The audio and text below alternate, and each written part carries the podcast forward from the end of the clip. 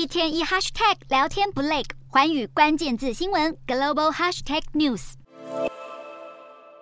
选手踏着节奏，轻松地唱着饶舌，卯足全身的劲载歌仔舞。这是中国好声音，与湖南卫视、东方卫视、北京卫视、江苏卫视并列于一线省级卫视五大卫视的浙江卫视，传出黑幕后也没了好生意。中国好声音母公司星空华文市值迅速蒸发超过百亿港币，股价暴跌百分之二十三点四三。随着节目导师为学员转身争议不断爆出，到底是真 感动还是假感动，也无从对证了。据星空华文招股书，二零一九年到二零二一年。公司收入排名第一的项目分别是《中国好声音二零一九》《中国好声音二零二零》《中国好声音二零二一》，他们分别为星空华文贡献收入四点九亿元、三点二五亿元、二点五二亿元，占总收入的比例分别为百分之三十六点六七、百分之二十九点八以及百分之二十八点六。虽然拥有《中国好声音》。